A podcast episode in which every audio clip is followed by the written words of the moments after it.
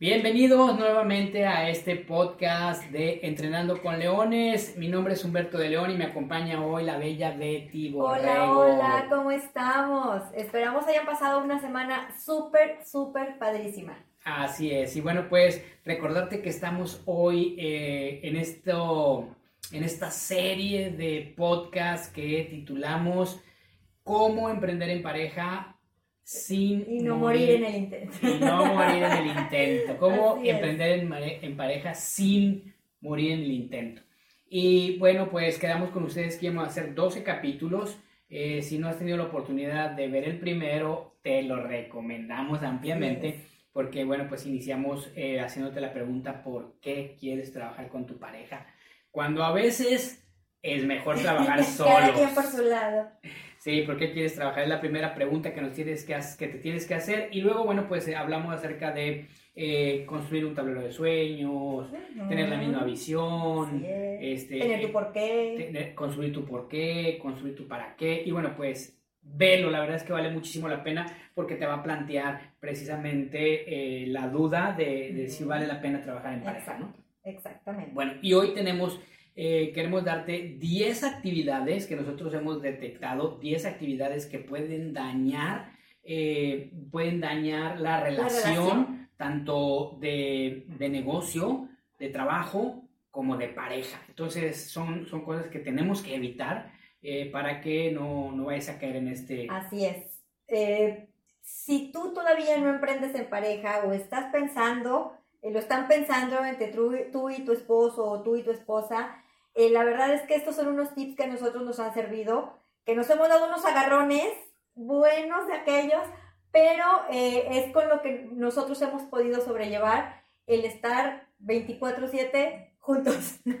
Sí, eh, me, me quedé ahorita así en el limbo, me quedé pensando porque uno de ellos para mí es gravísimo. Y ahorita les vamos a platicar la anécdota. Bueno, y todo esto surge porque cuando llegamos a una relación o empezamos una relación de trabajo juntos, normalmente llegamos ya con eh, algunos prejuicios. Pueden ser algunas costumbres, pueden ser este, valores, hábitos que uno ya va teniendo en individual y a la hora de mezclarlos pueden generar mucha fricción. Eh, de pronto yo, yo pronto estaba pensando un hábito, eh, a mí me gusta mucho dejar la, la, computadora prendida, todo el tiempo prendida, porque a veces tengo un video grabando, a veces tengo algo descargando, entonces yo tengo la computadora prendida, es normal para mí, es una costumbre. En cambio, y a mí me desespera ver una pantalla prendida todo el día. Ella pasa, o bueno, ella pasaba y apagaba la computadora. Y entonces pues yo reventaba de coraje y es ese tipo de cosas que uno tiene que evitar eh, y tienes que negociar y tienes que comunicar para que no surjan esto, este tipo de, de, cosas, ¿no? Incluso ya trae en muchas ocasiones uno alguna experiencia laboral o algún, alguna situación anterior que traes a la nueva relación en donde eh, te puede surgir algunas creencias de cómo yo hago las cosas y tu pareja tener la creencia de cómo se hacen las cosas de una forma diferente y cada uno está eh, haciendo quizás por el mismo objetivo, pero con experiencias diferentes. Eh, y entonces, bueno, pues ahí también puede haber un conflicto, ¿no? Totalmente. Sí. ¿Verdad? Entonces, este, sí tenemos que empatar todo eso antes de iniciar la relación. Y bueno, estas 10 actividades que nosotros... bien. Sí, estas 10 actividades que nosotros vamos a recomendarte eh, son cosas que, te repito, tienes que evitar o controlar hacer dentro de tu relación laboral. Número uno, mezclar los roles. Ya sea, es decir, no mezcles los ah, asuntos personales o asuntos de pareja personales con los asuntos del negocio. Sí. O sea, la verdad es que en un principio es muy, muy difícil el que no, te lo, no los mezcles.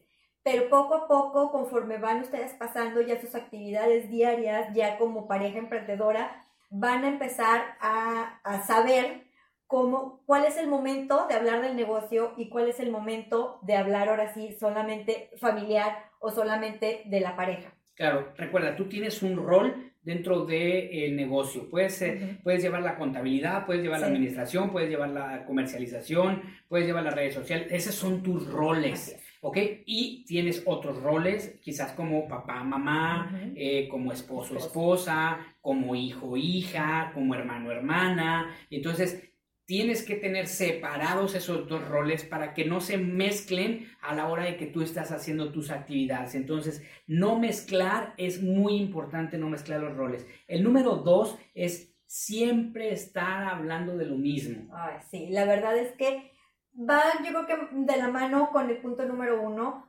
aprende, aprende a eh, decir, hasta aquí fue mi hora laboral. O sea, vamos a trabajar dos horas seguidas y vamos a trabajar estas dos horas, vamos a concentrarnos en lo que es el negocio. A partir de aquí, cerramos agenda, cerramos redes sociales, cerramos eh, eh, libro de, de clientes y a partir de aquí ahora sí sigue nuestro momento familiar. ¿Y sabes qué pasa, Betty? Que muchas veces este, estamos tan adentrados en el negocio que todo el tiempo estamos hablando de él, ¿no? Entonces, este, Sí es- sucede, sí es- sucede. Eso es eso es Sí. súper importante porque eh, tienes que darte a otras actividades. Eh, por ejemplo, Betty le gusta mucho el ejercicio, a mí me gusta mucho el tema de la tecnología. Entonces, tenemos que darnos nuestros tie- nuestros eh, tiempos. tiempos, Claro. pero más que tiempos, eh, cosas que, que sean diferentes para poder platicar de muchas cosas, de viajes, de, de chismes, bueno, no es evitémoslo, de, pero sí de, de personas, de amistades, Sí. de relaciones, de lugares, de política, de religión, de diferentes temas para no estar siempre encuader- encuadernados con En el tema del, del trabajo, del negocio. Así el número es. tres, Betty. El número tres es surgen celos y envidia. Y aquí es donde yo quería, sí, yo quería realmente este, poner este, este momento, ¿no? Porque, miren, eh, es muy normal que en esta relación de, de pareja laboral eh, puedan surgir envidia y puedan surgir celos. Y te voy a decir por qué es muy normal. Eh, aunque suene chusco, eh, estamos hablando de emociones. Y si tú eres un ser humano que nos estás escuchando, habitante de la Tierra, déjame decirte que vas a tener estas emociones. Emociones de celos, emociones de envidia. Eh, ¿Son malas los celos y la envidia? Yo creo que no hay una emoción que sea mala, ¿eh? Llevada al extremo, todas las emociones pueden ser peligrosas. ¿Por qué? Bueno, porque celar a mi pareja puede ser eh, hasta cierto punto positivo, en, a- en hasta cierto punto, ¿verdad? Porque a lo mejor mis celos lo hace- la hacen sentir a ella eh, querida o protegida, pero si ya son unos celos enfermizos, entonces puede haber un distanciamiento.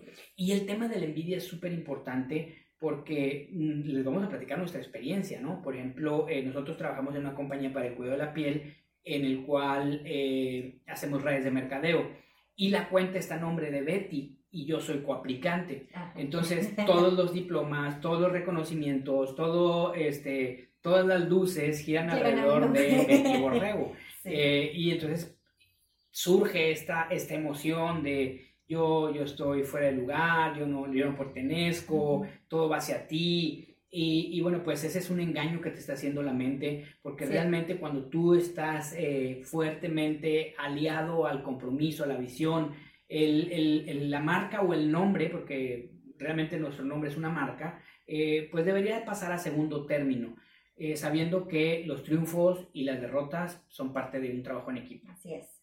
Somos los dos. Muy bien, el número cuatro, no tenemos privacidad. Entonces, ese es también muy, muy importante porque llega un momento en que es tanta la convivencia, tanta la cercanía, tanto el tiempo juntos que parece que tú no tuvieras privacidad. Eh, entonces, bueno, pues tus- eh, aquí nosotros recomendamos mucho tener separados eh, lugares de trabajo.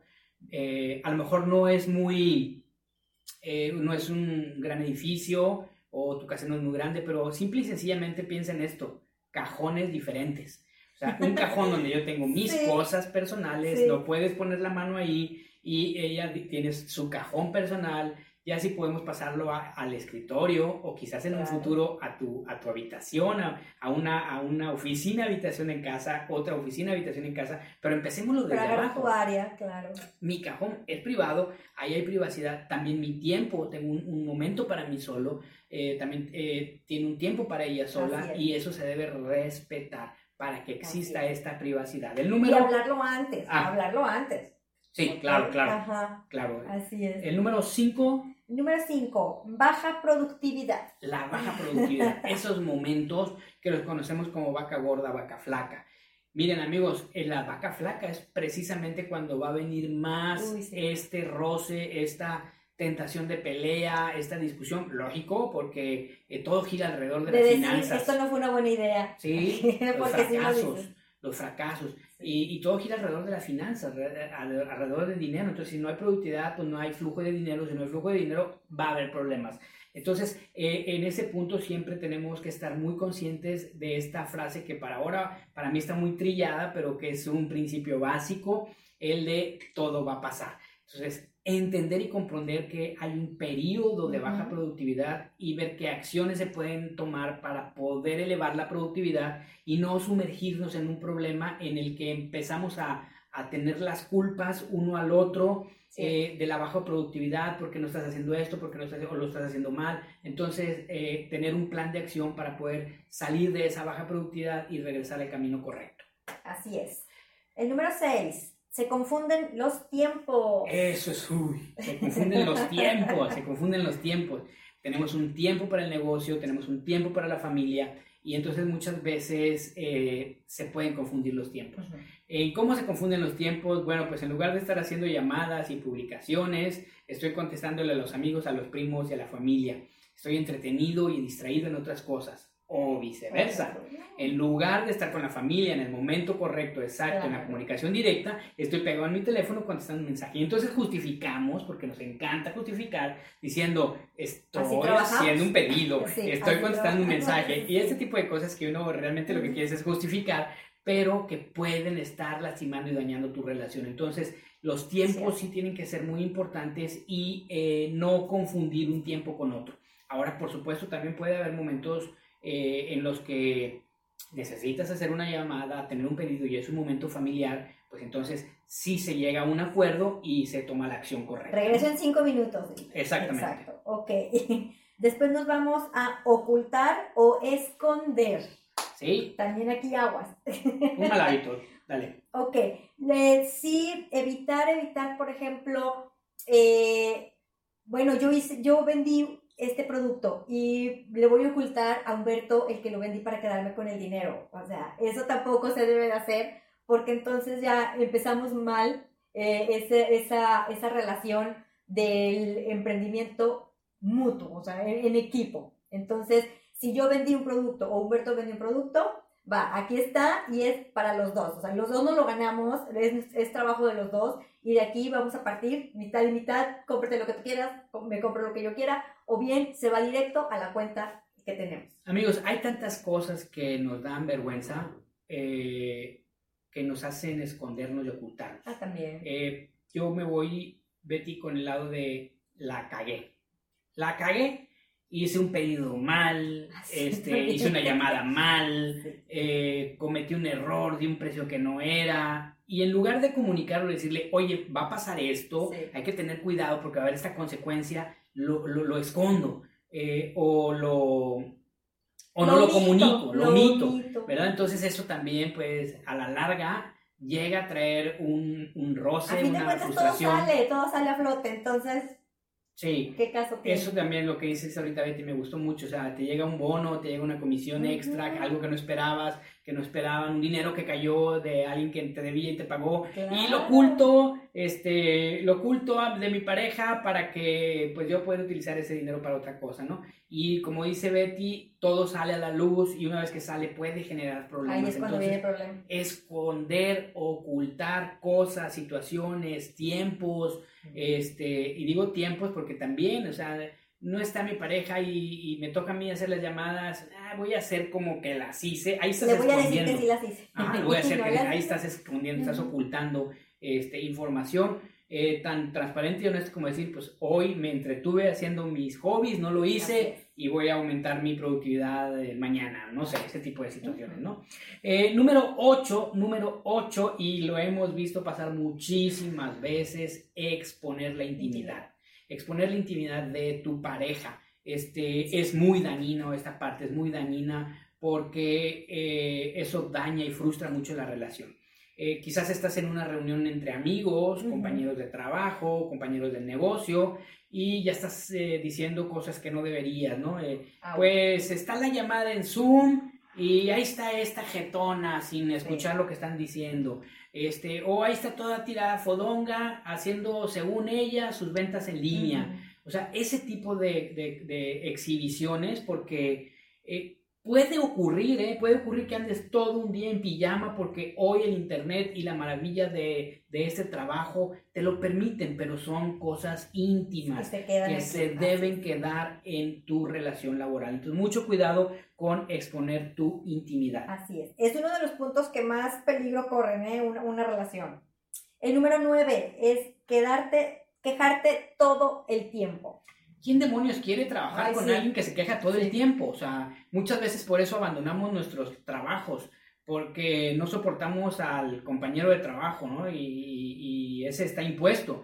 Ahora imagínate que tu pareja, esta que tú elegiste para toda la vida, sea una persona que se está quejando todo el tiempo. O Pues tú eso- seas también. Sí, claro. Ajá. O tú seas, por supuesto. Estoy hablando a, a ti que te quejas, ¿no? Sí. Este, y, y- y bueno, otra vez es algo inevitable porque es un sentimiento y una mala costumbre eh, que tenemos los seres humanos. Y voy a poner un paréntesis más en América Latina, eh, el, el siempre estarnos quejando. Entonces, es algo que yo no quiero decir que sea inevitable, pero quiero decirte que es muy controlable. Entonces, Así es. sí tenemos que estar muy dispuestos a detenernos en el momento de querer transmitir una queja, porque eh, estás corriendo el riesgo de perder tu, no solo tu relación laboral con tu pareja, sino quizás tu relación de De pareja, pareja. tu matrimonio. Así es. Y el punto número 10, amenazas de despido. Número 10, amenazas de despido. Si continúas con esa actitud, yo ya no voy a trabajar contigo. Si dejas de hacer esto, ya no voy a trabajar contigo. Si no te pones las pilas, te voy a sacar de la cuenta. Te voy a quitar del negocio. Te voy a retirar esto. Otra vez, amigos, si quejarte hace que renuncies a lo que estás haciendo, imagínate ser amenazado con que te van a correr constantemente. ¿Quién rayos va a querer trabajar en un lugar así? Entonces, bueno, esto de amenazas de despido, yo creo que es algo que tenemos que quitar de Evitar nuestro voc- vocabulario Evitar quitar de nuestro vocabulario eh, para que pueda surgir entonces un, un- un trabajo bien productivo. Betty, ¿alguna conclusión final? Pues nada, que nosotros, estos puntos, nosotros ya los pasamos todos.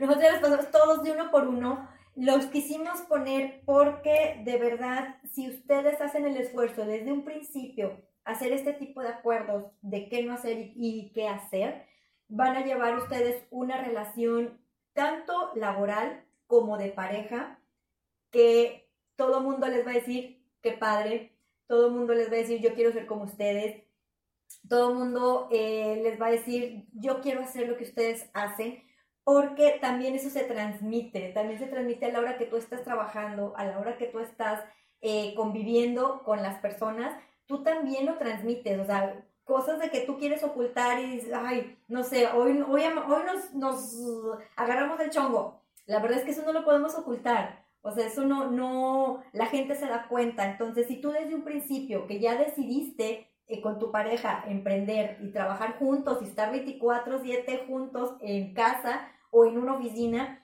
por favor, chequen bien estos 10 puntos, háblenlo antes de iniciar su relación laboral, porque pues ya tienen ustedes una relación eh, íntima o amorosa, pero antes de iniciar su relación laboral, chequenlos punto por punto y háblenlo, platíquenlo antes de entrar de lleno. Cierto, eh, no somos perfectos, No. tenemos 30 años trabajando juntos, por eso tal parece que la maquinaria funcionara muy bien, pero eso es porque hemos pasado por estos 10 puntos, hemos sentido envidia, hemos sentido celos, hemos mezclado nuestros tiempos, hemos faltado a nuestra intimidad, hemos este, revisado los cajones del uno y el otro, hemos revisado nuestras cuentas de WhatsApp, nuestros correos electrónicos, hemos sentido todo esto y esto es muy humano, pero como les digo, es muy corregible y en el camino uno va aprendiendo. Entonces, bueno, qué maravilla que hoy pues, tenemos la oportunidad de tener estos podcasts, esta información, porque es la mejor forma de aprender. a hay alguien que alguna vez me enseñó esto, eh, que no se puede aprender en cabeza ajena, cierto. este, que uno tiene que vivir la experiencia y hoy entendemos que ese es un error. Todos podemos aprender de cabeza ajena y es incluso mejor. Entonces estos 10 puntos, evalúalos porque nosotros los aprendimos y los vivimos y queremos enseñártelos hoy para que tú pases entonces un camino hacia la vida extraordinaria. Así es. Te dejamos un fuerte abrazo, nos vemos la próxima semana. Éxitos. Seguimos con el tema de cómo emprender en pareja y no, Y no morir en el intento. Bye bye. Bye bye.